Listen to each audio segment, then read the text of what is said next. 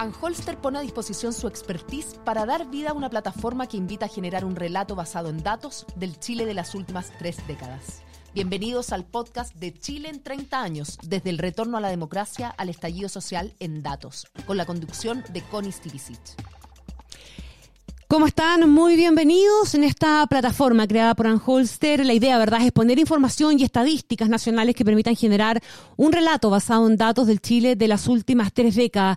Y si tuviéramos que escoger un tema donde hemos experimentado cambios muy, muy significativos, sin duda rápidamente vamos a llegar a la conclusión de que eh, la infraestructura ha sido probablemente uno de los sectores que más cambios ha experimentado. Tenemos metro, tenemos eh, autopistas por doquier, hemos tenido una estrategia de concesiones en ese terreno también muy importante, hemos tenido edificaciones significativas. Bueno, es mucho el tema y vamos a conversar rápidamente con Pablo Lara, arquitecto, urbanista y decano de arquitectura de la Universidad del Desarrollo, además de consejero del CPI, que es el Consejo de Política de Infraestructura. ¿Cómo estás, Pablo? Muy bienvenido, gracias por acompañarnos.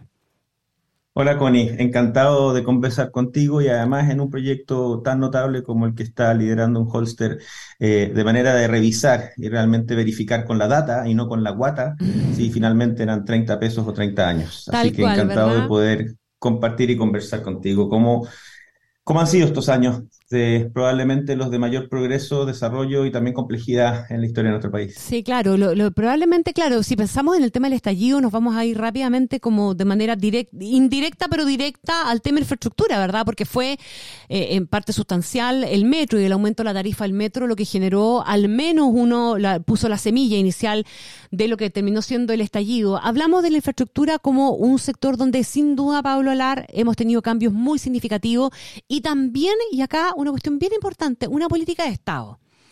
Eh, una política de Estado que se muestra en gráficas, por ejemplo, en el tema de las concesiones urbanas, que partieron muy tempranamente en el gobierno de Eduardo Frei y que se han mantenido como una política hasta el día de hoy. También lo mismo en el caso del metro, también lo mismo en el caso de concesiones de, infraestructuras importantes. Hasta las cárceles han sido concesionadas en algún momento en, nuestro país. Tenemos hospitales construidos por concesión.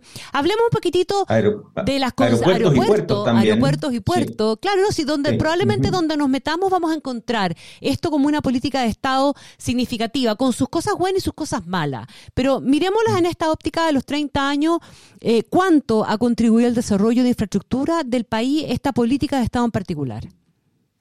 Mira, yo te diría, Connie, que es de las políticas más virtuosas que hemos tenido en la historia de Chile, porque consolida eh, la creación de valor compartido entre la asociación pública y privada.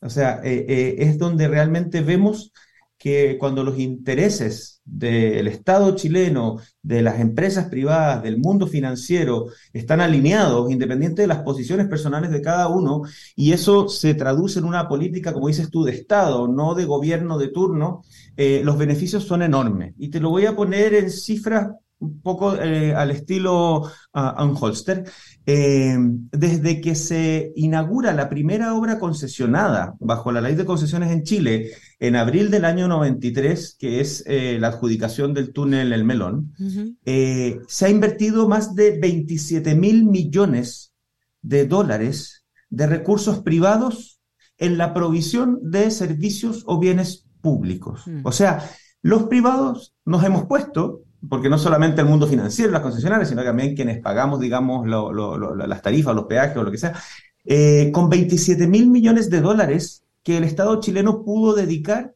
a otras políticas o proyectos sociales que no eran privadamente rentables. Entonces, no solamente el, el cambio de estándar en la calidad de prestación de los servicios, en la conectividad, en la movilidad, en la facilidad para viajar, los puertos, aeropuertos, sino que además el Estado chileno pudo dedicar recursos a otros proyectos que eran socialmente menos, o sea, e, económicamente menos rentables, pero con un impacto social muy alto. Y eso es el mérito de la asociación público-privada. Ahora, ¿por qué es importante también entenderlo como política de Estado? Porque la ley original de concesiones viene de la época de la dictadura, pero no se utilizó hasta cuando en el retorno de la democracia eh, con una visión de Estado bastante notable, y hay que destacar, del presidente Elwin y del ministro de entonces, Carlos Hurtado, ministro de Obras Públicas, que se dan cuenta que Chile iba a comenzar a crecer a tasas del 7%, que era lo que estaba creciendo cuando retornamos la democracia, con industrias emergentes como la forestal, bueno, el cobre, la la vitivinícola, mm. y, que no teníamos el ancho de banda para poder seguir creciendo. O sea, necesitábamos mejorar la conectividad entre las ciudades y los puertos, necesitábamos mejorar los puertos, los aeropuertos. Y como el Estado no tenía plata para eso, se recurre entonces a este modelo de concesiones que ya se había aplicado en Europa, en el caso de Inglaterra, en el caso de España o en Asia, en el cual cierta infraestructura pública que es propiedad del Estado, pero que puede ser rentable de manera privada, o sea, que se puede cobrar tarifa para, para, para, los que la usan, eh, se le da el derecho a un privado para construirla, operarla durante un cierto tiempo para recuperar la inversión y después transferirla al Estado. Y eso es importante porque no es una privatización mm. de las autopistas o de los hospitales o de los puertos o de los puertos. Simplemente se, se le entrega el derecho a construir y operar durante un tiempo estas infraestructuras públicas que prestan grandes servicios públicos. Y así entonces, ¿cómo logramos crecer desde el punto de vista de la conectividad, desde el punto de vista de eh, la, la, mejora en los puertos, la, seguridad vial. Yo recuerdo cuando antes de las concesiones yo estaba recién empezando a manejar, digamos, a finales del siglo pasado, y me acuerdo que en las autopistas a veces ponían unos tarritos con un wipe con, con, benzina quemándose para señalizar. Como un mechero. Y, mm. Bueno, yo, me, yo, yo, una vez me salí de una pista y caí en una obra de, mejora de, la Ruta 5 porque estaba hecha así con mechero. Y hoy en día tú ves que el estándar de seguridad eh, eh, de, los flujos, además ahora que se ha generado un tema que también fue pionero en Chile, como es el free flow, que se ha generado ahora que el free flow también se está aplicando en regiones, eh, claramente estamos hablando de un salto cuántico notable que lamentablemente... Probablemente es súper interesante el, el, el contrafactual aquí, digamos que, claro, no lo tenemos. Eh, no lo tenemos, lo podríamos tener en algunas regiones de Chile eventualmente, ¿verdad? En que, en que esto no se hizo. Pero, pero para que la gente entienda cuál es la dimensión de este cambio en, en, 30 años, eh, uno pudiese eventualmente imaginarse cómo estaríamos hoy día si no hubiéramos tenido este nivel de, de, de construcción de infraestructura. Eh, porque estamos hablando de infraestructura de comunicación a lo largo y ancho, infraestructura que permitió eh, mover carga, eh, comercial, comerciar en definitiva entre un punto y otro, desplazarse, salir de vacaciones, ir al colegio, ir a la universidad, hacerse cargo de los temas de delincuencia, hacer, bueno, un tema, un tema que puede ser un poquitito complejo hoy día en definitiva, ¿verdad? Pero, o sea, la comparación de cómo estábamos hace 30 años versus el punto en el que estamos hoy día, eh, hay generaciones que probablemente no la, no, la, no la pueden visualizar porque no han vivido de otra manera, en definitiva. Así es. Y por otro lado, también hay mucha confusión porque desde el momento en que uno eh, tiene que pagar una tarifa para que las empresas que arriesgaron en el diseño, construcción y operación de, estas infraestructuras públicas recuperen esa inversión, eh, muchas veces las personas tienden a sentir que las tarifas son muy altas, que son injustas, que, porque claro, nacieron o comenzaron a utilizar estas infraestructuras cuando ya existían y no tienen, como dices tú, el contrafactual de eh, qué hubiera pasado si no existieran las concesiones. Y ahí eh, el sistema de concesiones tiene varias virtudes. Mira, el primero, como yo te decía, es que eh, permite que el Estado utilice los recursos fiscales en proyectos que tienen mayor rentabilidad social y no privada, como podrían ser escuelas, como podría ser infraestructura social, etc. Lo segundo es que el que usa paga. O sea, no se están construyendo autopistas, aeropuertos o, puertos con eh, la plata de todos los chilenos. La señora Juanita que anda en micro, no tiene auto y no va a tener auto porque no tiene los recursos para tenerlo, no paga un peso por usar las infraestructuras concesionadas. Y el que usa paga, por lo tanto, además hay un, hay un incentivo para que ojalá la gente ocupe lo que sea necesario esta infraestructura y eh, use el transporte público o otros sistemas donde claramente, digamos, existen alternativas. Eso es importante plantearlo.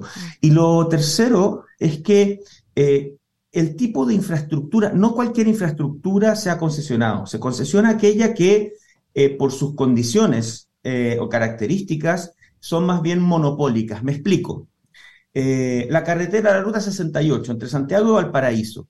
Tú no puedes tener a dos empresas construyendo la misma autopista al mismo tiempo porque es, es solo una ruta. Sería ilógico tener dos empresas construyendo la misma autopista por el mismo recorrido. Entonces lo que se hace es que se genere competencia por quien construye la única autopista y eso hace también que los requisitos o los subsidios que muchos de estos proyectos requieren para poder hacerse bajen porque las empresas van a estar tratando de eh, darle las mejores condiciones al Estado para poder ganarse la licitación. Entonces, además de que se, se, requieren menos recursos públicos, el que usa paga, además se genera competencia por la cancha y no en la cancha, porque tú no puedes duplicar infraestructuras de este tipo. No puedes tener eh, eh, dos autopistas corriendo en paralelo.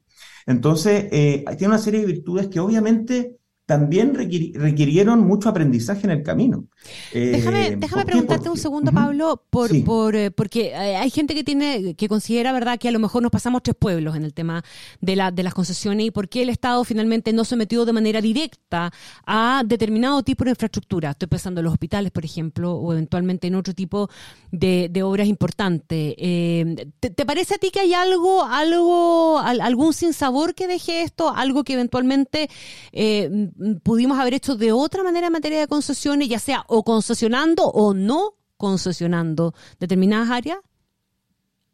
A ver, em, como te decía, yo creo que han habido aprendizajes. Se partió por aquellas infraestructuras o aquellos proyectos de primera generación que si bien son todos megaproyectos y muy complejos, estaba más o menos claro que había interés de los privados en participar y que eh, la gestión de estas infraestructuras iba a tener más incentivos para ser más eficiente de parte de los privados, como eran las autopistas. Primero las interurbanas, entre ciudades. Y ahí partió, ¿verdad? Bueno, el túnel del Melón, la ruta 68, la, la, la, ruta 68, eh, la ruta 5, digamos, todo lo que es, ¿verdad? La carretera norte-sur.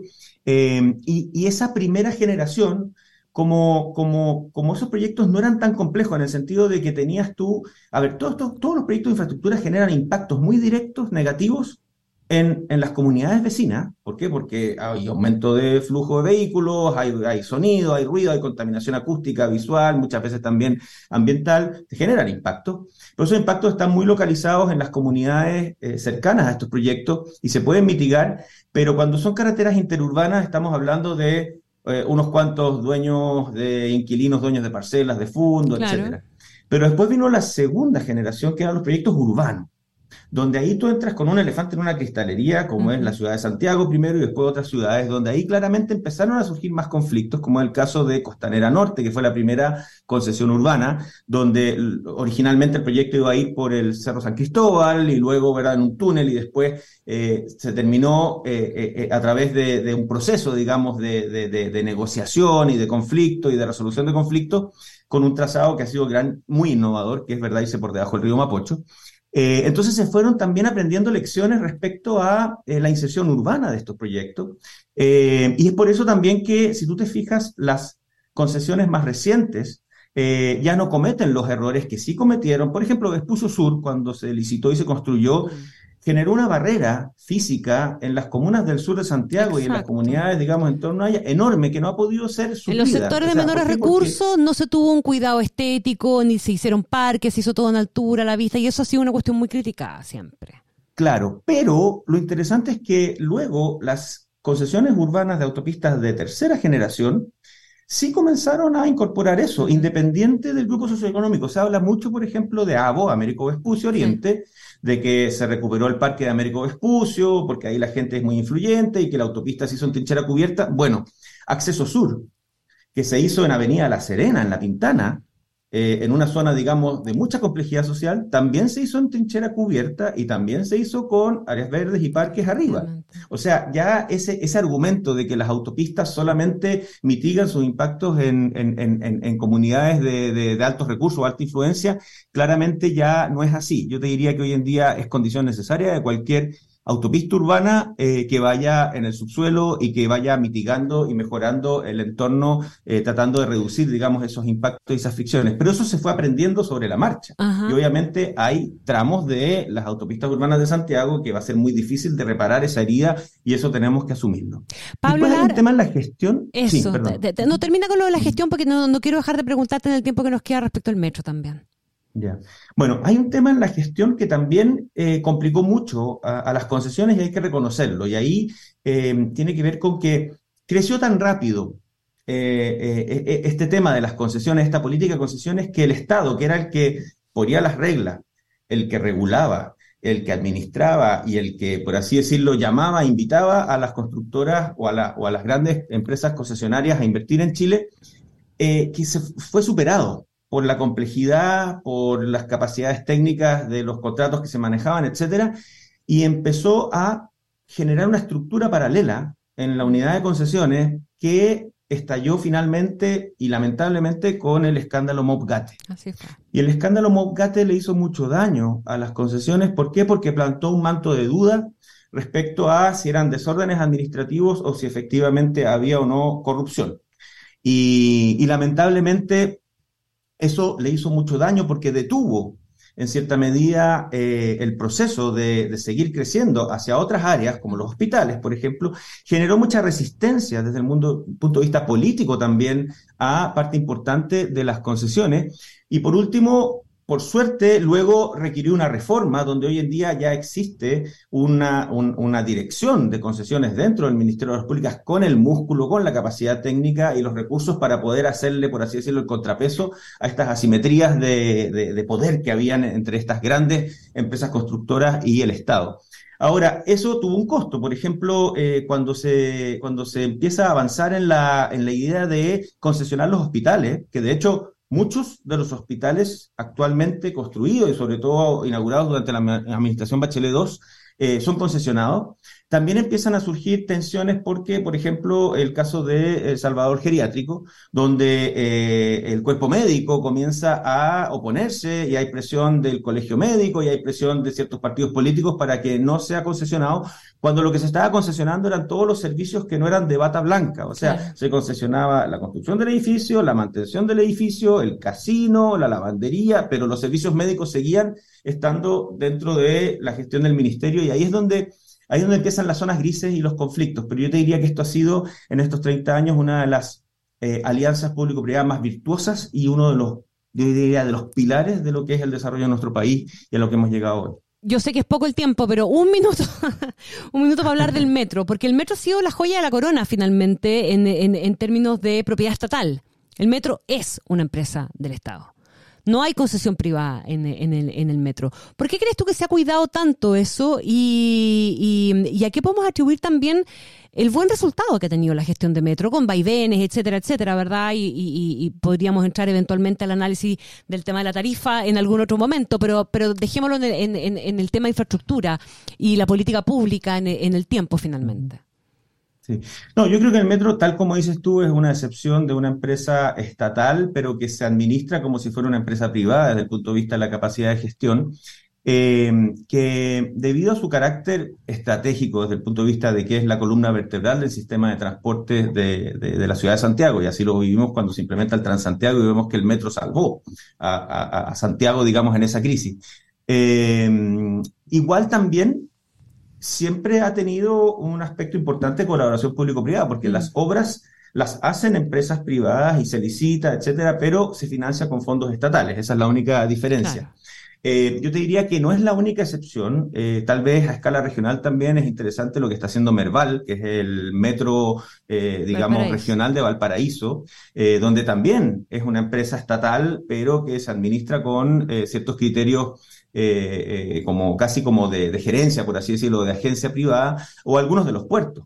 Entonces, eh, pero claramente en ese caso, yo te diría que Metro venía de una historia y de una tradición de origen estatal, pero nada evitaría y no sería mala idea que eventualmente, si se llega a construir un metro en Concepción, o eh, vemos otros proyectos innovadores. Yo participo eh, del proyecto del teleférico Iquique Alto Hospicio mm. y del teleférico Bicentenario entre, entre, entre Providencia y Huechuraba, que son iniciativas privadas de concesiones. Eh, no sería raro que parte importante del transporte público también a futuro sea concesionado mientras esté bien regulado. Yo creo que aquí la clave es que el Estado tenga buena regulación, que ponga claras las reglas y que los privados concurran con su capacidad de gestión y financiamiento y los ciudadanos y ciudadanas que aquellos que usemos esas infraestructuras las paguemos y no todos los contribuyentes. Yo creo que ese es el círculo virtuoso que hay que mantener.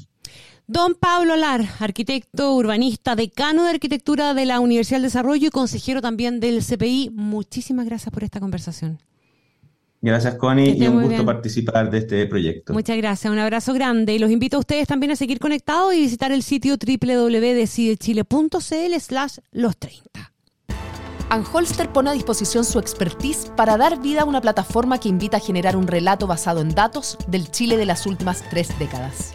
Bienvenidos al podcast de Chile en 30 años, desde el retorno a la democracia al estallido social en datos, con la conducción de Connie Stivicic.